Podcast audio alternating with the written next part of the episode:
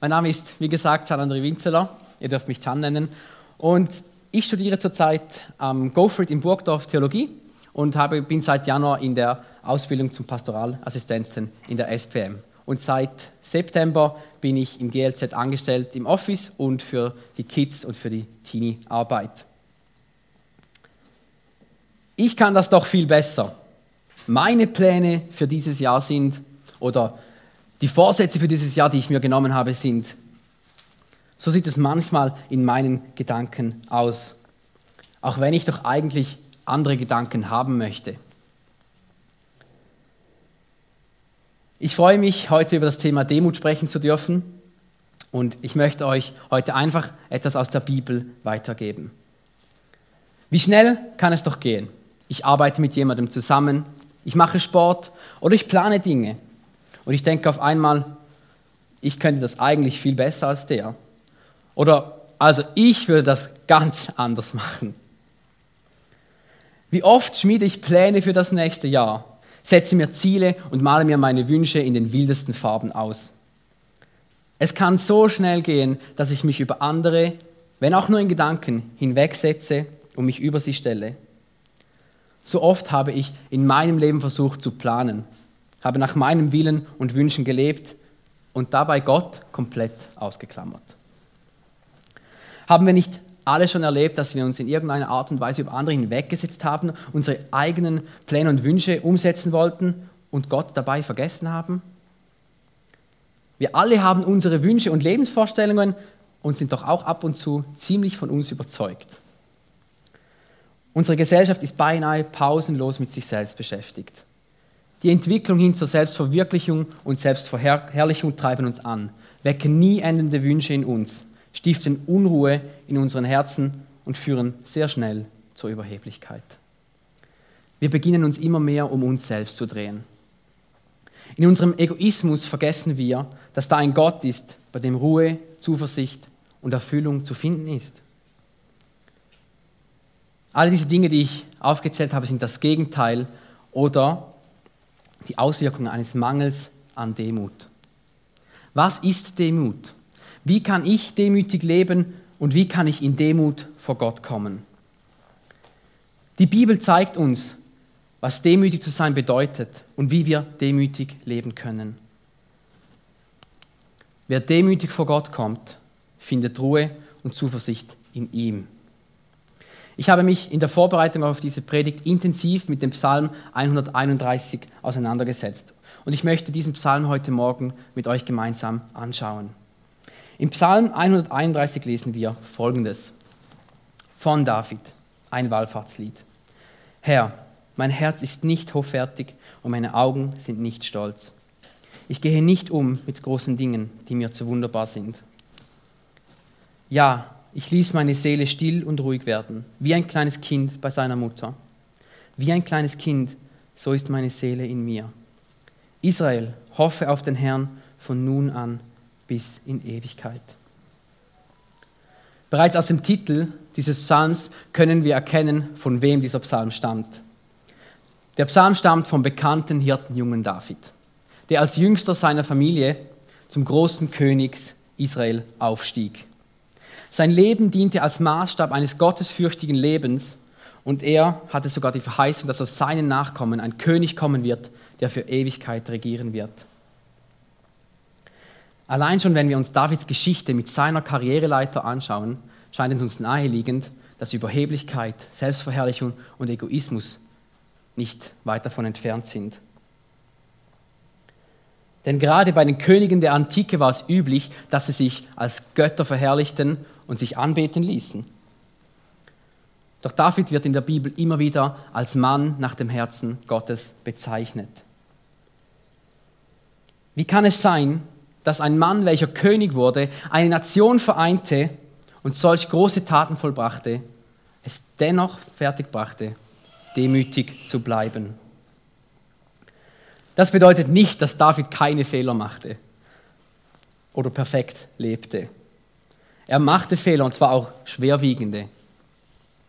Er war allerdings jederzeit bereit, sich von Gott und von den Menschen korrigieren zu lassen. Und er war bereit, die Konsequenzen für sein Handeln zu tragen. David schrieb viele der uns heute vorliegenden Psalmen. Und so auch dieses einfache Gebet. Der Psalm 131 ist ein Gebet, welches sich direkt an Gott richtet. David spricht hier nicht zu der großen Menschenmasse. David spricht direkt mit Gott in einem kurzen, persönlichen und prägnanten Gebet. Der Psalm 131 wird auch als Psalm der Demut bezeichnet. Der Psalm beginnt mit dem folgenden Vers: Herr, mein Herz ist nicht hoffärtig und meine Augen sind nicht stolz. Ich gehe nicht um mit großen Dingen, die mir zu wunderbar sind. David spricht hier den einzigen und wahren Gott Israels an, und zwar direkt. Und er spricht offen mit ihm über sein Anliegen. Wo beginnt er dabei? Er beginnt bei seinem Herzen. Es ist das Innerste unseres Wesens und es entscheidet über Hochmut oder Demut. In Sprüche 4, Vers 23 sagt die Bibel, behüte dein Herz mit allem Fleiß, denn daraus quillt das Leben. Unser Herz entscheidet über Hochmut und Demut. Diese erste Zeile drückt Davids Haltung, drückt auch Davids Haltung gegenüber dem Königsgesetz der Israeliten aus. In 5. Mose 17, Vers 20 steht nämlich, wie sich der König Israels zu verhalten hat. Sein Herz soll sich nicht erheben über seine Brüder und soll nicht weichen von dem Gebot, weder zur rechten noch zur linken, auf dass er verlängere die Tage seiner Herrschaft, er und seine Söhne in Israel. Diese erste Zeile dieses Psalms ist Ausdruck der tiefen Demut des Herzens von David. Er hat sich nicht angemaßt, sich über Gott und sein Gesetz oder die Menschen um sich herum zu erheben. David war demütig, indem er versuchte, nach diesem Gebot zu leben, nach Gottes Gesetzen zu leben und nah bei ihm zu sein. In Matthäus 11, Vers 29 sagt Jesus, Nehmt auf euch mein Joch und lernt von mir, denn ich bin sanftmütig und von Herzen demütig. So werdet ihr Ruhe finden für eure Seelen. Jesus spricht hier von seiner eigenen demütigen Herzenshaltung, wodurch sich nämlich die Gnade Gottes offenbaren konnte. Die Bibel sagt auch in Sprüche 3, Vers 34 und Jakobus 4, Vers 6, Gott widersteht den Hochmütigen, aber den Demütigen gibt er Gnade. Im Anschluss an das Herz kommen in diesem Vers die Augen verstärkt zum Zug. Denn was aus dem Herzen kommt, findet oft in unseren Augen den Ausdruck. Was aus dem Inneren unseres Herzens kommt, das wollen unsere Augen sehen. Das findet in unseren Augen seine Gestalt. Und was unserem Herzen gefällt, das werden unsere Augen suchen. Es macht einen Unterschied, wie wir, wie wir Menschen anschauen. Ich kann Menschen, Menschen in Liebe, in Wohlwollen anschauen. Oder ich kann herablassend auf sie schauen und verurteilend. Aber das merken die Leute. In Sprüche 6, Vers 16 bis 17 steht, diese sechs Dinge hasst der Herr, diese sieben sind ihm ein Gräuel, stolze Augen, falsche Zunge, Hände, die unschuldiges Blut vergießen. Und im Psalm 18, Vers 28 steht, denn du hilfst dem elenden Volk, aber stolze Augen erniedrigst du. Diese Bibelstellen zeigen uns klar, dass Gott Hochmut und Stolz wirklich verabscheut und nicht gut heißt. Woher kommt denn die Sünde? Sie kommt aus der Überheblichkeit und dem Stolz heraus, wie Gott sein zu wollen. Wir sehen also, warum Hochmut uns in unserem Leben nicht gut tut. Gott ist gegen Stolz, denn aus ihr kommt Zerstörung und Trennung. Diese beiden ersten Zeilen beschreiben zum einen das Herz und zum anderen die Augen. Diese beiden Teile sind Ausdruck, äh, bezeichnen die innere und äußere Haltung eines Menschen, die sie zum Ausdruck bringen. Sie zeigen Hochmut oder Demut. Was aus dem Herzen kommt, findet in unseren Augen den Ausdruck. David fährt weiter und sagt Gott, dass er sich nicht nach Dingen ausstreckt, die nicht für ihn bestimmt sind. Wir sehen in Davids Geschichte, wie sich dies zeigte. Er hatte mindestens zweimal die Möglichkeit, den Königsthron Sauls an sich zu reißen. David tat es aber nicht. In seiner Zeit als König versuchte er nie, sich in das Priesteramt einzumischen. Saul hat das getan. David kannte den ihm von Gott zugewiesenen Autoritätsbereich und er erkannte, dass Gott seine Zusagen erfüllen wird. Das lesen wir auch in Jesaja 28, Vers 29. sein Rat ist wunderbar und er führt es herrlich hinaus. David akzeptierte die Entscheidung, dass nicht er, sondern erst sein Sohn Salomo den Tempel Gottes bauen sollte. Davids tiefster Wunsch war es eigentlich, Gott ein Haus bauen zu können. Das wollte er mit echt offenem Herzen. Er wollte Gott ein Haus bauen, in dem er wohnen könne. Aber Gott sagte, nein, das ist nicht für dich bestimmt. Und David akzeptierte diese Entscheidung. Er spricht in diesem Vers allerdings nicht nur von Dingen dieser Welt, die nicht für ihn bestimmt sind. David spricht ja auch eine geistliche Dimension an, die er nicht versteht und die er nicht ergründen kann. So schreibt David auch im Psalm 139, Vers 6, diese Erkenntnis ist mir zu wunderbar und zu hoch. Ich kann sie nicht begreifen. David erkannte, dass es Fragen gibt, die er nicht klären kann. Dass es Situationen gibt, die er nicht erklären kann und nicht beantworten kann. Wir sehen das auch in Hiob 42, Vers 3. Wer ist der, der den Ratschluss verhüllt mit Worten ohne Verstand? Darum habe ich ohne Einsicht geredet, was mir zu hoch ist und ich nicht verstehe. Und auch Römer 11,33 bringt genau das zum Ausdruck. O welch eine Tiefe des Reichtums, beides, der Weisheit und der Erkenntnis Gottes. Wie unbegreiflich sind deine Gerichte und unerforschlich seine Wege. Wir müssen akzeptieren, dass es Fragen gibt, die wir nicht beantworten können. Wir müssen akzeptieren, dass es Situationen gibt, die wir nicht erklären können. Es liegt in Gottes Hand und das ist auch gut so. Und so will sich auch David nämlich nicht zumuten, irgendwelche Antworten oder Erkennungen, Erkennungen zu, Erkenntnisse zu liefern, die er eigentlich gar nicht hat. Der gesamte erste Vers dieses Psalms ist Ausdruck der tiefen, demütigen Herzenshaltung Davids vor Gott. Der aufrichtige und demütige, wenn auch nicht fehlerlose Lebenswandel Davids spiegeln sich in seinen Taten, aber auch in seinen Worten wider. Als die Bundeslade nach Jerusalem gebracht wird, tanzt David in nicht mehr viel Kleidung vor der Bundeslade her. Völlig unangebracht für einen König. Er tanzt voller Freude und Ausgelassenheit für Gott. Aber für einen König absolut unter seiner Würde. Geht nicht. No go. Als seine Frau ihm danach sagt, dass er das als König nicht tun kann und darf, antwortet David mit den folgenden Worten aus 2 Samuel 6, 22. Und ich will noch geringer werden als jetzt und will niedrig sein in meinen Augen. Aber bei den Mägden, von denen du geredet hast, will ich zu Ehren kommen. Was für eine Haltung. Wer demütig vor Gott kommt, findet Ruhe und Zuversicht in ihm allein.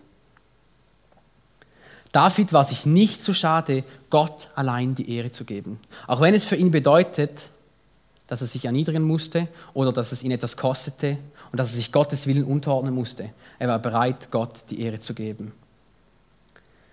Demut heißt also, sich selbst nicht über andere zu setzen und sie damit abzuwerten. Das ist ein Teil von Demut. Nicht auf andere herabzuschauen, sondern sie wertzuschätzen. Der Psalm geht weiter mit dem zweiten Vers. Ja, ich ließ meine Seele still und ruhig werden wie ein kleines Kind bei seiner Mutter. Wie ein kleines Kind, so ist meine Seele in mir. Diese Worte beschreiben die Seele des Menschen, die von der Unruhe, des Ehrgeizes und des Hochmutes der eigenen Wünsche befreit wurde. Und das geschieht auch nicht einfach durch eigene Willensleistung, es ist ein Geschenk Gottes. David konnte sein Verlangen in Gott stillen und hatte so weder böse Gedanken gegen Gott, noch überhob er sich im Stolz über andere Menschen. David war gelassen und still in Gott. Viele Menschen, oder ich würde sagen alle Menschen, kennen den Zustand der seelischen Unruhe. Ich kenne diesen Zustand nur zu gut aus meinem Leben. Die Antwort auf diese Unruhe ist aber genauso klar. Die Antwort liegt im Warten auf die Hilfe und das Eingreifen durch die Gnade Gottes. Das sehen wir in vielen unterschiedlichen Stellen in der Bibel. Im Psalm 42, Vers 6 steht, was betrübst du dich, meine Seele, und bist so unruhig in mir? Harre auf Gott, denn ich werde ihm noch danken, dass er mir hilft mit seinem Angesicht. Psalm 43, Vers 5, beinahe dasselbe Bild. Was betrübst du dich, meine Seele, und bist so unruhig in mir? Harre auf Gott, denn ich werde ihm noch danken, dass er meines Angesichts Hilfe und mein Gott ist. Psalm 62, Vers 2. Meine Seele ist stille zu Gott, der mir hilft. Oder Psalm 130, Vers 5 bis 6. Ich harre des Herrn, meine Seele harret, und ich hoffe auf sein Wort. Meine Seele wartet auf den Herrn mehr als die Wächter auf den Morgen, mehr als die Wächter auf den Morgen. Und auch die Botschaft von Jesaja 30, Vers 15 und den Klageliedern 3,6 ist: Wer umkehrt, still wird und geduldig auf Gott vertraut, der wird Hilfe erfahren. Die Antwort war damals Gott. Und ich kann euch eines sagen: Die Antwort ist heute immer noch Gott. In all unseren Fragen, Krisen, Stürmen und Situationen und Unsicherheiten ist die Antwort immer noch in Gott und seinem Erlösungswerk in Jesus Christus am Kreuz zu finden. Die Menschen von damals wussten nicht, welches Erlösungswerk Jesus am Kreuz vollbringen wird. Trotzdem war ihre Antwort Gott selbst. Die Antwort ist und bleibt Gott selbst. Man kann es eigentlich fast nicht genug sagen so kann jeder Ruhe und Stille für seine Seele finden, der sich dem Willen Gottes unterordnet. Ein Kind, dessen Hunger durch die Muttermilch gestillt wird, wird ruhig. Das Verlangen der Seele wird in Gottes Gegenwart gestillt und befriedigt. Letztlich ist es allerdings nicht einfach die Muttermilch, die das Kind ruhig macht, sondern die Mutter selbst. Die Mutter tröstet ihr Kind, hält es in den Armen, freut sich mit dem Kind und trauert mit dem Kind. Es ist also auch ein Reifungsprozess des Kindes. Und so ist es auch mit unserer Seele in der Beziehung zu Gott. Die eigenen Wünsche werden zurückgestellt, aber Gottes Wille wird in den Vordergrund rücken. Wie ein kleines Kind sich um den Hals seiner Mutter hängt, so sollen wir an Gott festhalten. So wie ein kleines Kind an Gott festhält, so sollen wir als Gläubige an Gott festhalten. Und das alleine reicht aus, um sich mit seinem Willen zu identifizieren. Wie ein Kind gelassen in den Armen seiner Mutter wird. So verhält sich der Seelenzustand des Beters durch die Hoffnung auf Gott. Auch im Neuen Testament sehen wir, dass der Vergleich mit den Kindern sehr präsent ist. In Matthäus 18, Vers 3 bis 4 und Markus 10, 14 bis 15 lesen wir, dass den Kindern das Himmelreich gehört und dass die Kinder zu Gott kommen können. Wenn wir zu Gott beten, werden wir ruhig, wie ein kleines Kind. Durch die Nähe zu Gott und das Erkennen seines Willens. Sein Wille für dein Leben und sein Wille für mein Leben ist das Beste, was dir und mir passieren kann. Das klingt manchmal einfach und manchmal sehr schwer. Aber Gott ist gut und er weiß am besten, was das Richtige für dein Leben ist. Demut heißt auch, die eigenen Wünsche und Ziele dem Willen Gottes unterzuordnen. Das ist ein weiterer Teil der Demut, dass ich auf Gottes Willen höre und versuche, seinem Willen zu folgen. Der Psalm schließt mit dem öffnenden Blick für das gesamte Volk Israel. Israel, hoffe auf den Herrn von nun an bis in Ewigkeit. Der Beter dieses Psalms erhält hier am Schluss neue Glaubenszuversicht. Und diese soll nur, nun nicht nur ihm, sondern dem ganzen Volk zuteil werden. Die Aufforderung, die Hoffnung vollkommen auf Gott zu setzen, findet sich immer wieder in der Bibel. Die Zuversicht, die Hoffnung und die Hilfe des Volkes kommt nicht aus eigener Kraft oder dem eigenen Willen. Sie kommt von Gott. Und David sorgt sich so sehr um die Stellung des Volkes vor Gott. David sorgt sich um die Beziehung der Israeliten mit Gott. Es ist ihm nicht egal. Er wünscht sich, dass das Volk Israel mit Gott Beziehung pflegt und seine Hoffnung auf ihn setzt.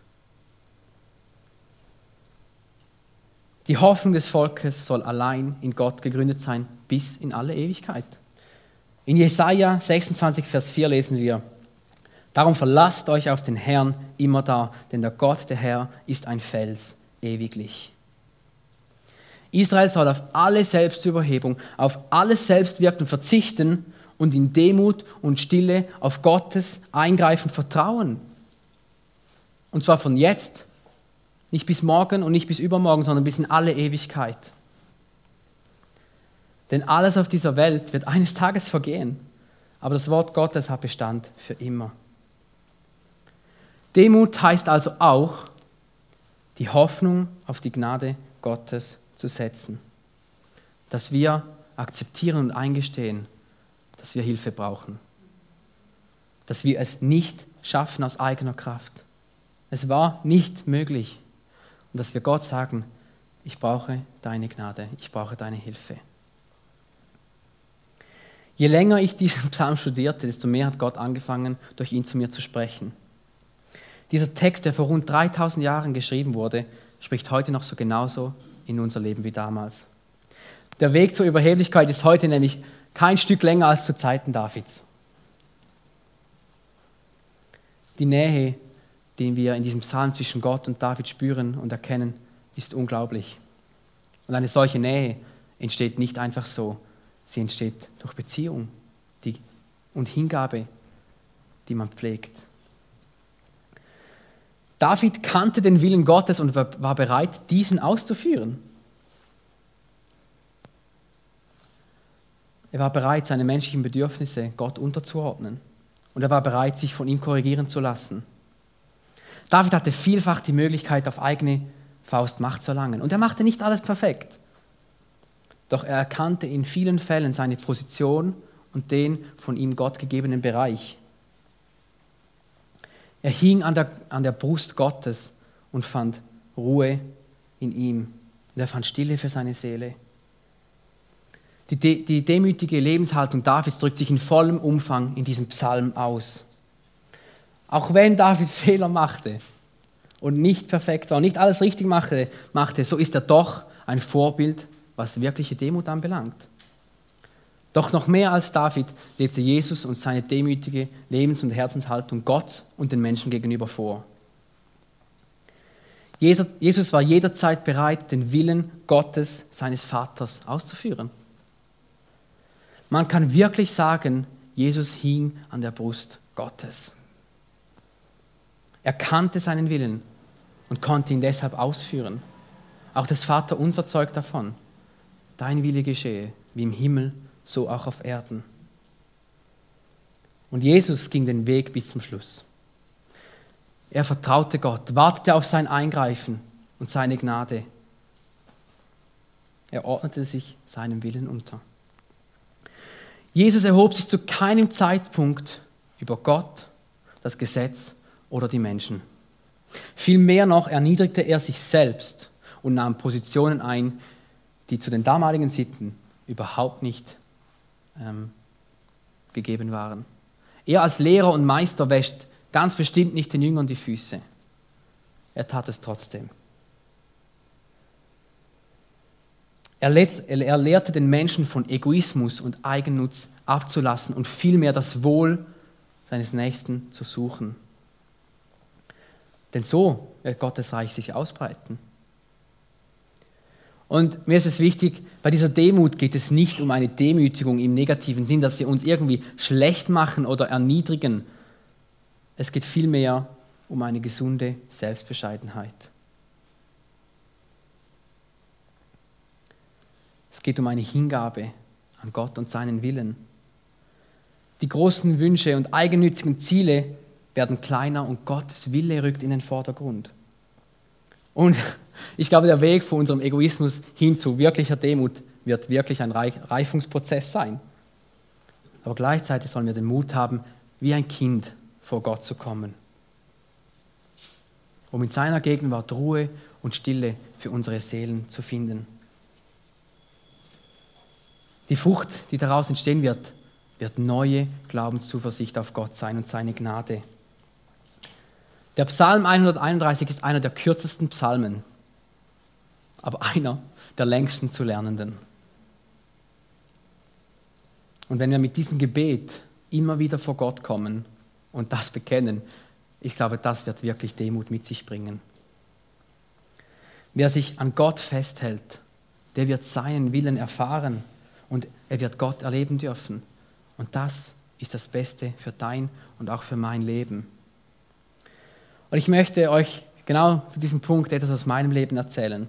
Ich habe bereits gesagt, dass ich in der Bibelschule Gofrid in Burgdorf Theologie studiere. Und ich kann euch eines sagen, wollte ich eigentlich nie. Ich habe mich immer gewehrt und gesträubt, diese Bibelschule zu besuchen und zu absolvieren, aber mein Pastor blieb dran. Und als ich mich dann eines Tages entschieden habe, das Gofrid wirklich nicht zu machen, hat Gott in nur zwei Stunden geantwortet und mir ganz klar gesagt, das ist das, was ich für dein Leben will. Das ist das Richtige. Es war klar. Und es war die beste Entscheidung, die Gott für mich und mein Leben treffen konnte. Im Go ging ich auf. Ich entdeckte eine neue Leidenschaft für Gott und für Theologie. Im Go bewegte ich dann auch stark die Frage, soll ich in einer Kirche arbeiten? Soll ich Theologie weiter studieren? Und auch hier entschied ich mich, nein, es ist nicht an der Zeit, es ist nicht dran. 24 Stunden später hat Gott wieder so klar gesprochen und gesagt, doch, es ist dran, es ist an der Zeit und ich will, dass du diesen Weg einschlägst.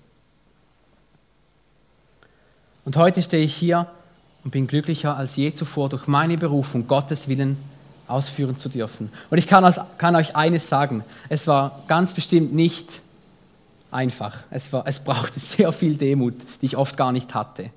Und ich musste unglaublich auf Gott vertrauen. Aber Gott hält, was er verspricht. Und er führt seinen Plan aus. Zwei Wochen später hatte ich ein Jobangebot vom GLZ. Und ich darf heute dort arbeiten. Ich hätte mir das nie vorstellen können. Und ich wollte es ja ursprünglich auch nicht. Aber es war das Beste, was Gott tun konnte. Gott möchte demütige Menschen in seinem Reich, die ihn lieben, auf ihn vertrauen und seinen Willen tun. Und es geht dabei auch nicht um irgendeine Leistung oder dass wir uns etwas verdienen. Das möchte ich wirklich nicht sagen. Es geht vielmehr darum, zu erkennen, was Gott für mein Leben bestimmt hat. Gott wünscht sich Menschen, die in Beziehung mit ihm stehen und so ein Segen für diese Welt sind. Wer demütig vor Gott kommt, findet Ruhe und Zuversicht in ihm. Oft verlieren wir uns in unserem Alltag in persönlichen Wünschen, in Vorstellungen und unserem Egoismus. Dabei, dabei vergessen wir schnell, uns jeden Tag neu in Gottes Arme fallen zu lassen und bei ihm zu sein.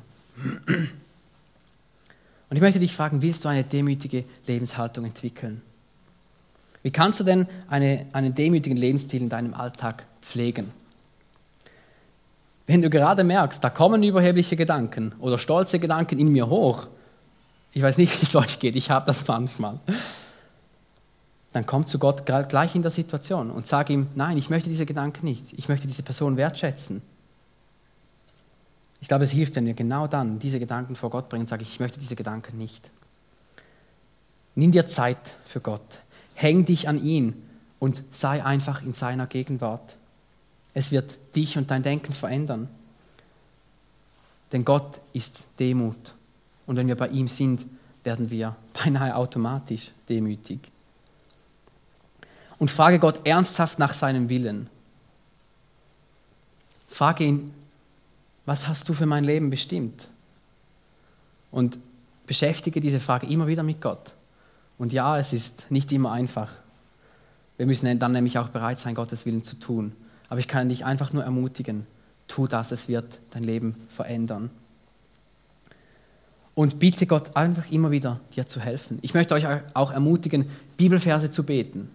Den Psalm 131 zum Beispiel. Solche Bibelverse sind eine gewaltige Stütze in unserem Gebetsleben. Und wir können Gott um Demut bitten. Und ich habe zwei Fragen, die du dir nach der Predigt einmal stellen kannst. Die erste Frage lautet, wo stehst du in deiner Beziehung zu Gott. Sei ehrlich mit dir selbst. Verbringst du momentan viel Zeit mit Gott oder hat die Beziehung zu Gott vielleicht gelitten in letzter Zeit? Der Schlüssel zu einem demütigen Lebensstil ist die Beziehung zu Gott. Nur wer nah mit einem Freund unterwegs ist, weiß, wie es ihm geht und weiß, wo er dran ist. Und er kann sich auf ihn einlassen. Der Schlüssel zu Gottes Herz ist die Beziehung mit ihm. Und wenn du momentan viel Zeit mit Gott hast, wenn die Beziehung gut ist, wow, dann freue ich mich so für dich. Das ist so etwas Wertvolles, das ist so etwas Kostbares. Wenn du aber sagst, nein, in letzter Zeit lief es nicht so, komm einfach zu Gott. Er ist nicht stolz oder böse und sagt, mit dir will ich ganz bestimmt nichts mehr zu tun haben. Er wünscht sich, dass du zu ihm kommst und einfach bei ihm bist. Und die zweite Frage, die ich dir stellen möchte, woran hängst du dein Herz? Sind es die eigenen Wünsche und Ziele? Hängt dein Herz an, an Finanzen, an Freunden oder Leistung? Oder hängt es an Gott? Und nochmal, ihr dürft mich nicht falsch verstehen, es ist gut, Wünsche und Ziele zu haben. Das sollen wir auch haben und sollen wir tun. Die Frage, die wir uns dabei aber immer wieder stellen sollten, welchen Stellenwert nehmen sie in meinem Leben ein? Stelle ich meine Wünsche und Ziele über Gott und hat Gott da nichts mitzureden? Oder komme ich vor Gott und sage, du weißt, was gut für mich ist, Wünsche und meine Ziele. Und du weißt, was gut für mich ist. Also sag mir, was du damit tun möchtest. Gott kennt dich und er weiß, was du brauchst. Also noch einmal, stell dir nach der Predigt diese beiden Fragen und sprich einfach mit Gott darüber. Wo stehst du in der Beziehung zu Gott? Und woran hängst du dein Herz? Willst du ein Teil dieses Prozesses sein? Wir wollen nämlich diesen Prozess auch gemeinsam bestreiten und gemeinsam lernen, demütig zu sein. Wir sollen den Mut haben, immer wieder wie ein Kind vor Gott zu kommen und in seiner Gegenwart Ruhe und Stille für unsere Seele zu finden. Und daraus wird Demut in der Hoffnung auf die Gnade Gottes entstehen. Ich möchte noch einmal Sprüche 4.23 lesen. Behüte dein Herz mit allem Fleiß, denn daraus quillt das Leben. Und ich habe bereits einmal gesagt, der Psalm 131 ist einer der kürzesten Psalmen. Aber ich glaube, es ist ein Psalm, der uns das Leben lang beschäftigen wird. Wir wollen immer wieder mit diesem Gebet vor Gott kommen, auf die Knie gehen und sagen, Herr, Hilf mir, demütig zu sein und demütig zu leben. Ich will deinen Willen tun. Und das wird Demut mit sich bringen. Und wenn wir den uns von Gott gegebenen Autoritätsbereich erkennen, wenn wir unser Umfeld erkennen und ausleben und diese, diesen Willen Gottes ausleben, glaube ich, das wird uns freisetzen, dort wo wir sind. Familien, Freunde, Verwandte, Bekannte, Mitarbeiter zu verändern und zu prägen. Und wir sind nicht allein. Wir haben Glaubensgeschwister und wir haben Gott, der uns hilft. Zum Schluss möchte ich einfach noch einmal den Psalm 131 mit euch lesen und im Anschluss daran noch beten. Von David, ein Wallfahrtslied. Herr, mein Herz ist nicht hoffärtig und meine Augen sind nicht stolz. Ich gehe nicht um mit großen Dingen, die mir zu wunderbar sind. Ja, ich ließ meine Seele still und ruhig werden, wie ein kleines Kind bei seiner Mutter. Wie ein kleines Kind, so ist meine Seele in mir. Israel, hoffe auf den Herrn von nun an bis in Ewigkeit. Jesus, ich danke dir für alles, was du getan hast. Ich danke dir für dein Erlösungswerk am Kreuz, dass du alles getragen hast, dass du alles gezahlt hast. Ich danke dir, dass du demütig geblieben bist, dass du dein Leben lang Gott gehorcht hast, dass du dich nicht über Gott noch über das Gesetz oder die Menschen gestellt hast. Danke, hast du das getragen, was wir nicht konnten. Ich möchte dich wirklich bitten, dass wir lernen dürfen, demütig zu leben und den Menschen zu dienen, um ihnen so ein Licht zu sein. Danke, hilfst du uns. Danke, liebst du uns und möchtest du Beziehung mit uns pflegen. Ich danke dir für deinen reichen Segen. Amen.